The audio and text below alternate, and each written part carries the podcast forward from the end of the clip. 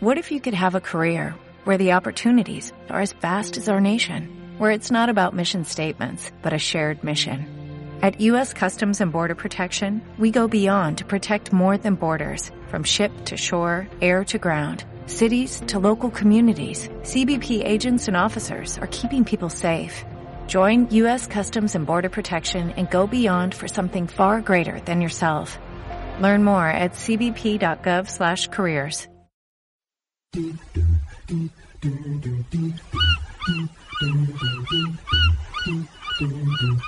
¡Todos a bordo!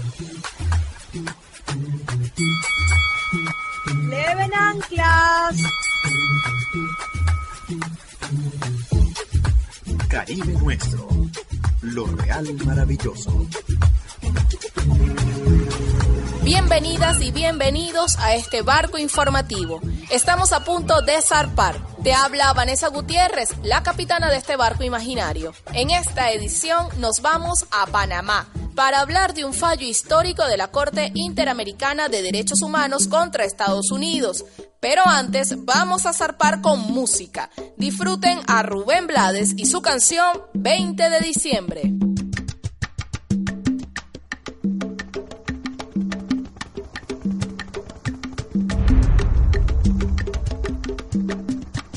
Chorrillo ardía como Berlín. Un fuego intenso que prendió hasta el zinc. Santa Claus trajo en Navidad bombas pa' avenida. Ah,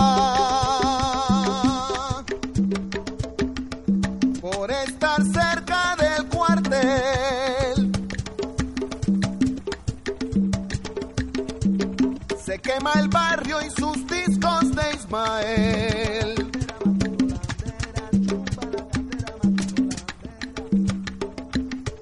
Entre la sombra, un general rinde el machete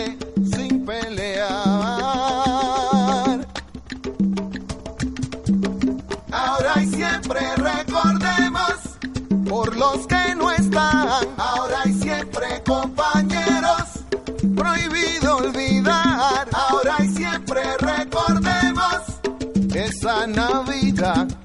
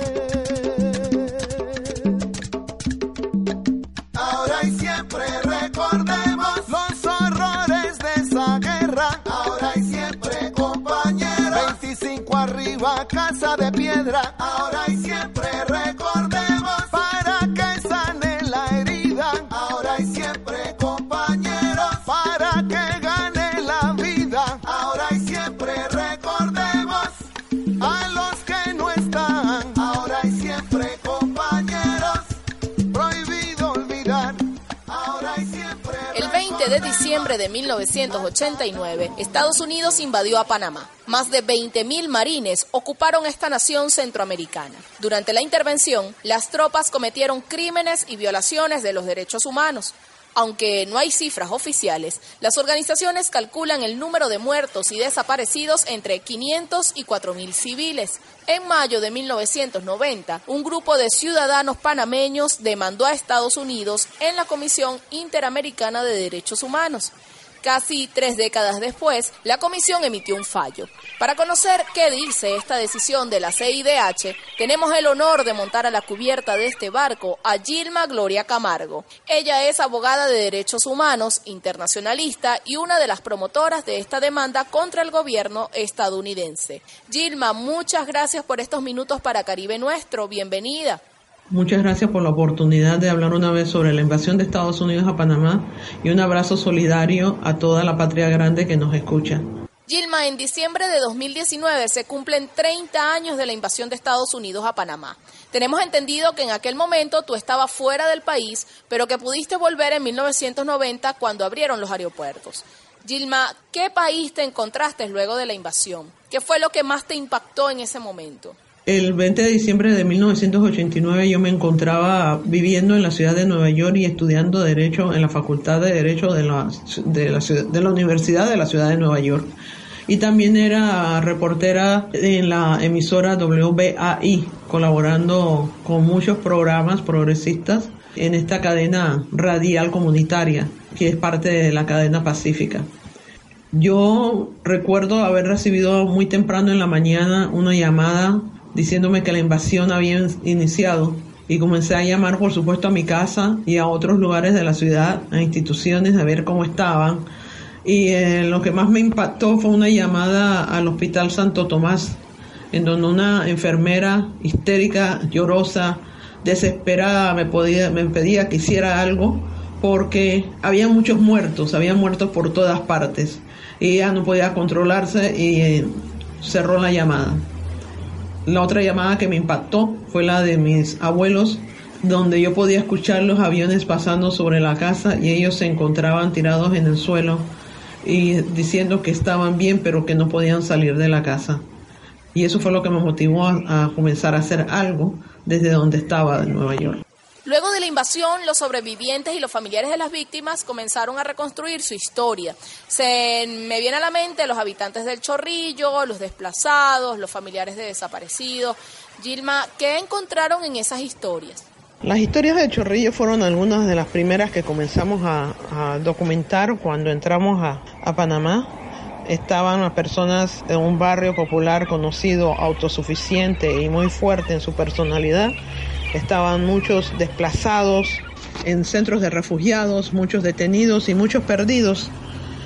Los encontré cuando ya entré a Panamá en enero de 1990 y lo que más me impactaron dos cosas de ese momento.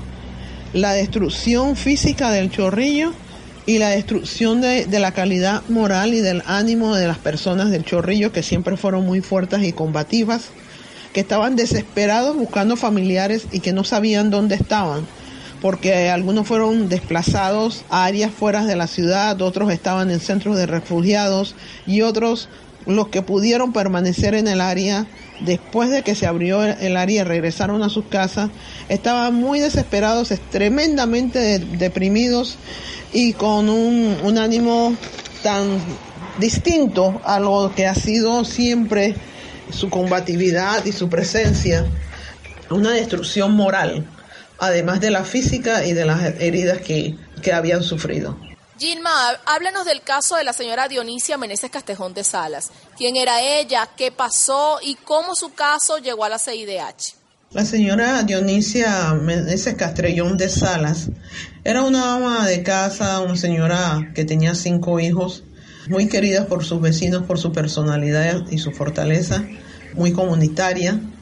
Ella estaba en casa el 22 de diciembre de 1989 limpiando arroz en la puerta de su casa cuando de repente tres misiles fueron disparados hacia un edificio conocido como 15 pisos en la ciudad de Colón y ella fue impactada por uno de esos misiles destruyendo su cuerpo completamente.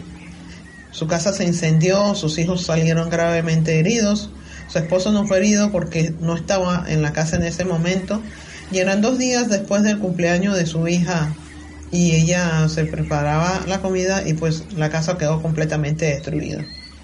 El caso de ella llega a, nuestras manos después que comenzamos en nuestra segunda visita. Se documentó el caso por medio de su esposo, José Isabel Salas Galindo, quien en la primera visita había solicitado al doctor José Luis Morín que por favor le hiciera justicia.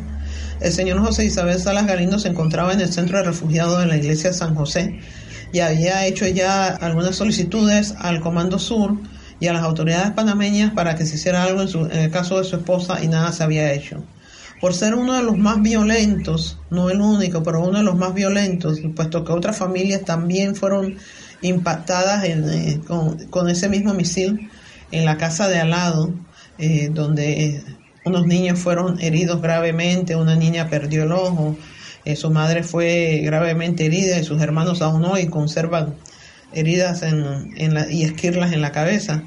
Eh, tomamos el caso de Dionisio Meneses Castrellón de Salas como ejemplar de todas las violaciones que se habían hecho para el caso de la Comisión Interamericana de Derechos Humanos, por el hecho de ser una civil en su casa cuando ya se habían anunciado que todas las los actos militares habían terminado y se le, se les pedía a la, a la, comunidad que se mantuvieran tranquilos, que estaba en control la sociedad. Y sucede esto, violento, fuerte, todavía queda el espacio donde ella vivía vacío ya, pero del cual queremos hacer algo ejemplar en los próximos años. Gilma, ¿qué otros crímenes y violaciones a los derechos humanos cometió Estados Unidos durante la invasión? Durante la invasión a Panamá se cometieron tantos crímenes que nosotros hemos documentado una cantidad, pero ahora cada vez que profundizamos encontramos aún más violaciones. Se cometieron violaciones al derecho a la vida, a la integridad personal, a la seguridad de las madres y los hijos. Hubo detenciones arbitrarias, hubo violación a la personalidad eh, internacional del Estado panameño. Hubo violaciones al derecho a la salud, al derecho al trabajo. Hubo violaciones, detenciones arbitrarias por miles. hubo asesinatos extrajudiciales, tanto de civiles como de militares hubo un desenfreno y una, un irrespeto total al derecho humanitario. No se hizo ni una sola planificación para la seguridad de las víctimas civiles ni dónde se iban a refugiar. No había planificación alguna para saber qué iba a pasar con las víctimas civiles en el momento que terminaran el conflicto armado. No hubo aviso alguno a las comunidades para que se pudieran proteger. Después hubo un periodo largo de ocupación que ahora entendemos fue hasta 1994, en donde el dominio y control de los Estados Unidos fue tan total que en todas las instituciones de panameñas de gobierno había militares del Comando Sur tomando decisiones acerca del país. Hasta 1994 en el programa conocido como, en el operativo conocido como Operación Libertad, promover libertad. Operación Promover Libertad, que fue dirigida por el general brigadier general Bernard Gall. En 2018, la CIDH publicó un informe sobre la invasión de Estados Unidos a Panamá. En el informe completo, la CIDH responsabiliza a Estados Unidos por los crímenes cometidos durante la intervención militar. Gilma, ¿qué recomendaciones dio la CIDH a Estados Unidos en ese informe? La Comisión Interamericana de Derechos Humanos, después de 29 años, le pide a los Estados Unidos reparar integralmente las, las violaciones de derechos humanos establecidas en el informe, tanto en el aspecto material como inmaterial, y adoptar medidas de compensación y satisfacción sin tomar en cuenta cualquier tipo de iniciativa o arreglo que haya hecho con el Estado panameño. Es decir, este acuerdo es entre el pueblo panameño y el gobierno de los Estados Unidos. ¿Y cómo se va a hacer eso? Se pide que se cree, que se establezca un mecanismo especial para la compensación de las víctimas y que se vaya evaluando y reconociendo los derechos de los, de los familiares o herederos de los muertos y desaparecidos y de los que han sufrido otro tipo de violaciones. Se le pide disponer de unas medidas de atención de salud física y mental para la rehabilitación de las víctimas que hayan sufrido traumas y que se tomen las medidas de, o ya sea pagar por el tratamiento de los traumas o cubrir de alguna forma los, los servicios médicos aquí en Panamá. Pero la más importante, la más significativa, creo yo, es que se le solicita a los Estados Unidos realizar una investigación nueva, efectiva y dentro de un plazo razonable con el, el objetivo de esclarecer plenamente y de forma completa otras responsabilidades para que podamos entonces poner otras sanciones por esos derechos humanos que fueron violados y que no pudieron ser documentados dadas las obstrucciones que el mismo gobierno de Estados Unidos puso para la investigación tanto de nuestra parte como de otras organizaciones internacionales. Medidas de tipo de satisfacción, por ejemplo, toman en cuenta el sentimiento de las familias, el reconocimiento de los nombres de las víctimas. A la fecha que estamos no tenemos un conteo oficial definitivo de cuántas personas murieron, ni sus nombres, ni las condiciones de sus muertes. Estamos ahora mismo en ese proceso de responder a la Comisión Interamericana y nosotros como parte victoriosa vamos entonces a decirle a la Comisión lo que los Estados Unidos está haciendo o ha dejado de hacer. Hasta el momento no ha hecho nada. Los Estados Unidos asume también de que, de que son solamente recomendaciones, pero el informe eh, explica claramente que es obligatorio, una responsabilidad internacional obligatoria que incluye las violaciones al derecho humanitario y a los derechos humanos de las víctimas. Gilma, ¿qué significa para las víctimas civiles que la CIDH reconozca que Estados Unidos cometió crímenes en Panamá? Desde noviembre 15 de 2018 que anunciamos la publicación del informe, me he pasado todas estas semanas reuniéndome con grupos de civiles en las áreas de, los desplazados, en las comunidades de Panamá, de Chorrillo, Colón, en la Universidad de Panamá, que me ha dado mucho apoyo. El impacto ha sido grande y ha sido un poco demasiado grande. Ahora mismo es que están leyendo y aprendiendo de hasta dónde han podido vencer a los Estados Unidos y entender de que esto no fue una una violación personal, sino que fue a la nación y están entonces asumiendo poco a poco su papel de vencedores con reclamos reconocidos. Para ellos significa mucho ver sus nombres plasmados para los que los pocos nombres que están en el informe, que son 272, se sienten reconocidos, están ahora aprendiendo de que no estaban solos en todo este tiempo y que valió la pena para el pequeño grupo que hizo la lucha y que ahora les toca a ellos asumir el papel. He estado escuchando historias de padres explicándoles a sus hijos acerca de sus heridas, jóvenes que, cuyos padres o abuelos fallecieron en estos transcurso de, de los años que están impactados de saber lo que verdaderamente sucedió porque es una historia todavía escondida en Panamá y de saber cómo les ha afectado a ellos sus vidas porque es una vida que dejaron de conocer, no sabían todo lo que había sucedido. La Universidad de Panamá estará proveyéndome de una cantidad significativa de ejemplares del informe, los cuales vamos a estar, estamos repartiendo en, en esta semana cuando tengamos algunas actividades adicionales. Y me impresiona mucho la, las respuestas que he tenido ahora de, de ancianos compartiéndolos con sus hijos, de jóvenes leyendo el informe completo, haciendo preguntas pero que debido a que estamos todavía sin ningún apoyo económico para desplazarnos, para documentar las cosas, el apoyo de algunos compañeros que han estado haciendo cortometrajes, lo estamos guardando para, para hacer una película al final. Las familias quieren ver en sus manos el reporte, quieren leerlo y quieren participar. Ahora se han dado cuenta de, de lo importante que es pero también está saliendo mucho, mucho dolor, mucho trauma y tenemos ahora que incluir a los médicos psiquiatras, a los psicólogos, a los profesores, eh, a, los dirigentes comunitarios. El trabajo empieza ahora, la verdad comienza a salir y la justicia va a, va a prevalecer. Dicen que la historia la escriben los triunfadores. Panamá no es la excepción. Los que promovieron la invasión y salieron beneficiados por ella impusieron un relato dicotómico. O estabas con Noriega o estabas a favor de la invasión.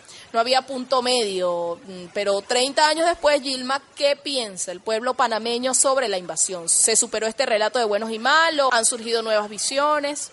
30 años después, el pueblo panameño todavía no sabe lo que ha pasado sobre la invasión y es un tema que muy pocos quieren tocar a partir de la publicación del informe han sido pocos los medios nacionales los que han cubierto las noticias y todavía pocos los periodistas, académicos y otros profesionales que han leído el informe con capacidad de análisis fuerte para dar una visión de lo que ha sucedido.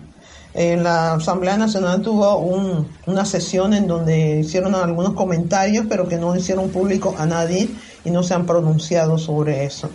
La mayoría del pueblo panameño no sabe lo que pasó en la invasión. Nadie en Panamá sabe que los Estados Unidos utilizó buzos para poner bombas en embarcaciones que estaban en el canal poniendo en peligro el canal. Nadie en Panamá sabe que el general Bernard en, por medio de la operación Promover Libertad, estuvo en control del país hasta 1994. Nadie en Panamá sabe que el Pentágono manipuló la prensa de una manera desconocida en la historia del Pentágono aquí en Panamá. Nadie en Panamá sabe cuántos muertos hay, ni sus nombres, ni cómo murieron. Nadie en Panamá sabe cuántos cuántos son los, los desaparecidos. Por eso digo que una de las recomendaciones más importantes que ha hecho la Convención Interamericana de Derechos Humanos es solicitar una nueva investigación que pienso llevar a cabo por medio del establecimiento del Instituto para la Investigación de la Invasión que próximamente vamos a, vamos a establecer aquí en Panamá, con la capacidad de poder entonces reunificar muchas de estas cosas. Ahora empezamos una etapa interesante porque acaba de ser elegido el señor Nito Cortizo, presidente de Panamá y es miembro del Partido Revolucionario Democrático, que en su primera entrevista dijo que todas las heridas de la invasión habían sanado. Ganó con un 30%, entrando a un país que tiene muchas desigualdades y muchas insatisfacciones, a las que por razones históricas ahora vamos a tener que lidiar con el caso de la invasión y su respuesta su presencia simplemente como gobernante va a tener que ser considerada como parte de este debate acerca de lo que estaba pasando durante la invasión. Nosotros tenemos la brillante situación en que la Comisión Interamericana de Derechos Humanos dice que no importa lo que haga el gobierno de Estados Unidos con Panamá, la única satisfacción, la única compensación, la única prueba de, cumplimiento de las recomendaciones es lo que sucede durante las negociaciones del caso Salas y el gobierno de los Estados Unidos. Va a ser un reto poder superar todos los obstáculos de Panamá y de Estados Unidos una vez más para que se cumplan todas estas recomendaciones. En realidad el tema de la invasión no se toca mucho al menos que nosotros como peticionarios lo toquemos en la prensa o que tengamos alguna actividad. No, no se han curado las, heridas, no, no se han abierto nuevas puertas para sanar porque sigue el encubrimiento y siguen las pasiones eh, restringidas y mientras no se encaucen apropiadamente y no se dejen conocer la verdad y no se abran espacios de discusión sobre el tema, no lo vamos a superar. Recientemente crearon en Panamá el Frente Salas. Cuéntanos, Gilma, ¿en qué consiste esta iniciativa y cuál es su objetivo? El Frente Salas lleva, fue creado el 4, oficialmente el 4 de julio de este, de este año para agrupar a todas las víctimas que no habían participado como peticionarios o que no sabían de este caso, como un frente de reconocimiento y de empoderamiento de las víctimas para llevarlos por el proceso de transicional de, ser víctimas a ser sobrevivientes con derechos reconocidos y con conciencia política y conciencia histórica de lo que ha sucedido. Es la metodología que vamos a utilizar junto a las mujeres a prueba de fuego, que son las mujeres sobrevivientes que me han acompañado en la lucha, para que podamos dirigir a todas esas personas que todavía sufren, a los que han nacido después, que no conocen la sensación de, de haber luchado en contra del imperio estadounidense, para que conozcan nuestra lucha, se vayan sintiendo empoderados y vayan participando en esta nueva etapa de cumplimiento de los Estados Unidos. Es lo que se requiere de un pueblo que se defiende a sí mismo y es el camino en donde las personas que han tenido que guardar silencio por todos estos años van a encontrar un poco de solidaridad y los vamos a exponer también a otras historias. Dentro de poco estaremos conversando con otras organizaciones, con otros embajadores de varios países a quienes les vamos a compartir el informe y organizaciones no gubernamentales en donde pedimos nacionales y espero que internacionales en donde contaremos nuestra historia y esperemos que los panameños también se vayan enterando de otras historias y otras, otras estrategias de lucha. Lo que pasa es que la gente siempre piensa que porque hayas sido víctima, que una vez te conviertes en una persona progresista con capacidad de defensa de los derechos humanos y con capacidad de articular lo que pasa. No, eso no es así, eso hay que construirlo. Y muchas de las víctimas que no entienden, por ejemplo, lo que pasa en Nicaragua, lo que pasa en Venezuela o lo que pasa en Cuba, a pesar de ser víctimas, a pesar de haber ganado este caso, pueden ser reaccionarias en cuanto a otros casos. Entonces, esto hay que sanarlo porque no es para tomar la mentalidad de una persona y distorsionarla a una perspectiva política, sino para salvarles la vida. Los Estados Unidos ha declarado firmemente y está implementando sin ningún rubor la doctrina Monroe y considera a Panamá como el centro importante desde donde va a atacar a otros países y va a controlar a nuestra población. Entonces, que los sobrevivientes de la invasión se vayan enterando de lo que sucede en otros países y de los planes de Estados Unidos para Panamá es una cuestión de sobrevivencia, una cuestión de capacidad de lucha y de poder asegurar el propósito mayor de esta demanda que es que no se vuelva a repetir una invasión en, en Panamá por los Estados Unidos o por ningún otro país. Dicen también, Gilma, que los pueblos que no conocen su historia están condenados a repetirla. ¿Qué podemos aprender los latinoamericanos y caribeños de la invasión a Panamá? ¿Qué lecciones podemos sacar de este episodio? Creo que lo más importante que debemos aprender como latinoamericanos y caribeños es que nosotros no tenemos que hacer nada ilegal ni inapropiado para que los Estados Unidos nos ataquen y que debemos aprender que por ser amigos de Estados Unidos no nos garantiza que no vamos a ser víctimas de sus políticas imperialistas. Nosotros no podemos continuar dependiendo de la amistad y de, conceptos distorsionados de la democracia para garantizar nuestra seguridad. Es una conciencia demostrada y una acción sin tregua para nuestra propia defensa y nuestra propia libertad. La libertad no te la, no te la entrega nadie, la democracia no te la entrega nadie y los recursos se los roba cualquiera que tú se los permitas. Podemos ser muy solidarios con el pueblo de Estados Unidos, podemos ser muy amigos de, de los gobernantes y si ellos creen que es necesario atacar al país, lo harán.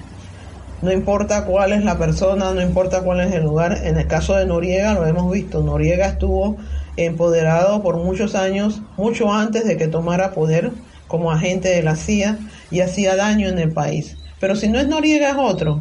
Y eso es eh, importante reconocerlo. No es el individuo, es la colectividad. Y para poder defendernos, para poder mantener nuestra libertad y nuestra soberanía, para poder vivir en paz, necesitamos tener conciencia política, conciencia de clase y entender los valores de la democracia verdadera, que no vienen empaquetados ni te la puede regalar nadie. Gilma, si la gente quiere saber más de la invasión y la lucha de los sobrevivientes y familiares para encontrar justicia, ¿qué libros o documentales les recomiendas? Hay muchos libros que han escrito este, historiadores panameños y, extranjeros, pero en la realidad, debido a que casi toda la documentación de lo que verdaderamente sucedió en Panamá durante la invasión estuvo clasificada hasta hace poco. Han salido dos libros en, en inglés que están en PDF, eh, con cuyos enlaces te voy a compartir, que son escritos por Lawrence Aya Yates sobre la invasión y él fue el, el eh, cronista, el historiador oficial de, de, del gobierno de los militares de Estados Unidos y los libros se llaman The, U.S. Military Invasion of Panama, Origins, Planning, Crisis and Crisis Management. La invasión militar de Estados Unidos a Panamá, orígenes, planificación y manejo de crisis. Y el otro es U.S. Military Intervention in Panama, Operation Just Cause, December 1989 to January 1990. la intervención militar de Estados Unidos a Panamá, Operación Justa Causa, diciembre de 1989 a eh, enero de 1990. Esos son eh, libros muy técnicos de estudios militares que contienen la versión oficial del Pentágono acerca de la, de la invasión. Sin embargo, hay una cantidad enorme de escritos por militares, por batallones de, que participaron. Eh, en esto vamos a encontrar, y es motivo de mucho análisis, la, eh, la planificación desde el principio, eh, la estrategia técnica, cuáles fueron los batallones que participaron, dónde se desplazaron, cuántas personas murieron o, qué han oficialmente dicho acerca de ciertas áreas, dónde batallaron en contra de los panameños que sí combatieron y mucha información técnica. Sin embargo, es la versión sañada oficial y he encontrado por medio del internet y de algunas algunas páginas de web eh, de tipo estrategia militar una gran información de los de, actualmente de los batallones que se mencionan ahí, en donde los que participaron dan información adicional y mucho más interesante eh, que a veces contradice lo que dice la versión oficial. Esos son eh, lo que puedo recomendar para que la gente los pueda bajar en PDF. La, la, persona que ha documentado lo mejor sobre la invasión a Panamá, todos sabemos, ha sido eh, la productora Bárbara Trent en Panama Deception, la decepción panameña, y ha hecho por medio de DVD una, una renovada versión de, del documento con algunos, eh, con algunos eh, algunas informaciones nuevas que ha añadido y se puede encontrar en su página de, Empowerment Project a 14.95 en DVD con nueva información que se le ha añadido. Yo espero que Bárbara vuelva a Panamá y que podamos trabajar en esta nueva etapa porque esta etapa va a ser interesante. Eh, yo veo ahora un, despertar de las víctimas civiles convirtiéndose en, en, verdaderos sobrevivientes, entendiendo que sobrevivieron a una guerra brutal y queriendo participar. Veremos cómo continuamos. Eh, seguimos sin apoyo de ninguna persona y seguimos eh, pidiendo. Eh, en una hora estaba esperando que se diera la organización de Frente Salas y de las mujeres a prueba de, de fuego oficialmente, para entonces pedir a organizaciones nacionales e internacionales que nos apoyen con pronunciamientos sobre el caso mientras nosotros nos dirigimos a a completar esta etapa de la implementación y dar el seguimiento que la Comisión Interamericana de Derechos Humanos ya ha empezado a dar. Eh, tenía yo que eh, dar los pasos para organizar a los sobrevivientes a participar y me está alegrando mucho que están con la voluntad de participar y entendiendo que este es el cambio profundo que necesitan en sus vidas para sus hijos, para el país, para nuestra dignidad como pueblo. Muchas gracias Gilma por estos minutos para Caribe Nuestro. Conversábamos con la abogada panameña Gilma Gloria Camargo. Ella fue una de las promotoras de la demanda contra Estados Unidos por la invasión a Panamá en 1989. Si quieres estar en contacto con Gilma, te recomendamos que la sigas en su cuenta en Twitter, arroba Gilma G. Camargo. ¡Cierra la vista! Llegamos a puerto. Si quieres enviarnos tu mensaje en la botella, escríbenos al Twitter arroba nuestro Caribe o al correo caribe nuestro radio sur arroba gmail.com. Además, puedes repetir este viaje en barco suscribiéndote a nuestro canal de iVoox. Si quieres mantenerte al día con lo que ocurre en Centroamérica y el Caribe, te damos cinco opciones. Primero, síguenos en el Twitter arroba nuestro Caribe. Segundo, visita la página www.laradiodelsur.com.ve. Además, puedes seguir a nuestros hermanos y hermanas de Telesur, Nodal y Prensa Latina. En sus páginas web puedes conseguir información actualizada de nuestro mar maravilloso. Caribe Nuestro es un espacio producido por la Radio del Sur en Venezuela y se retransmite por varias emisoras públicas y comunitarias de Puerto Rico, Uruguay, México, Argentina y Panamá. En el año 2014, Caribe Nuestro recibió una mención especial en radio del Premio Nacional de Periodismo de Venezuela.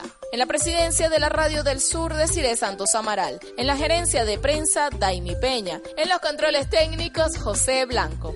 En la producción, guion y montaje, Jorge González. Y en los micrófonos, frente al timonel, estuvo Vanessa Gutiérrez. Nos despedimos de nuestras usuarias y usuarios que nos escuchan en Venezuela por la Radio del Sur, Radio Comunitaria Cabudari, Radio Comunitaria Brión Libre, Radio Guaira Magallanes, Radio Comunitaria Llovizna, Radio Trujillana Estéreo, Radio Comunitaria Vanguardia, Radio Comunitaria Urimare y Ciudad Caracas Radio. En Panamá por Radio Temblor, en Puerto Rico por Radio Vieques, en Argentina por Radio Nauta y Radio Mate Amargo de los Toldos en México por Radio Anlo, en Uruguay por Radio Canelones, Radio La Gaviota y Radio del Consejo Nacional e Internacional de la Comunicación Popular, y en la web por La Biglietti, Radio Contacto Sur y Corresponsales del Pueblo.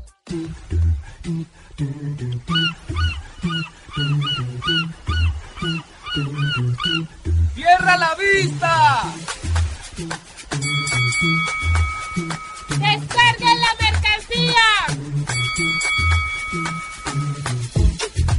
Caribe nuestro. Lo real maravilloso.